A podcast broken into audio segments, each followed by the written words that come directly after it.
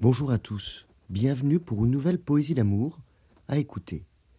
Elle s'intitule Pas une correspondance.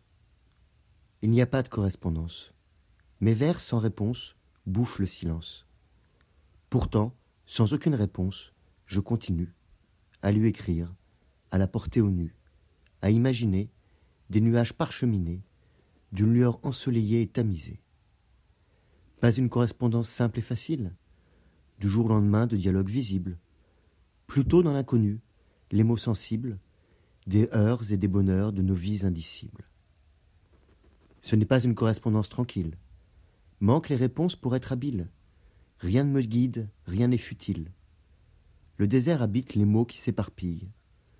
Je fais pourtant contre le récent, je fais pourtant contre tous les avenants.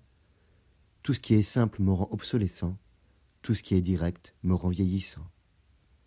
Et, les lettres fusent et diffusent, un parfum non senti de rose qui infuse, ou qui se fane dans des spasmes étoilés, quand ne subsiste que l'amour inanimé.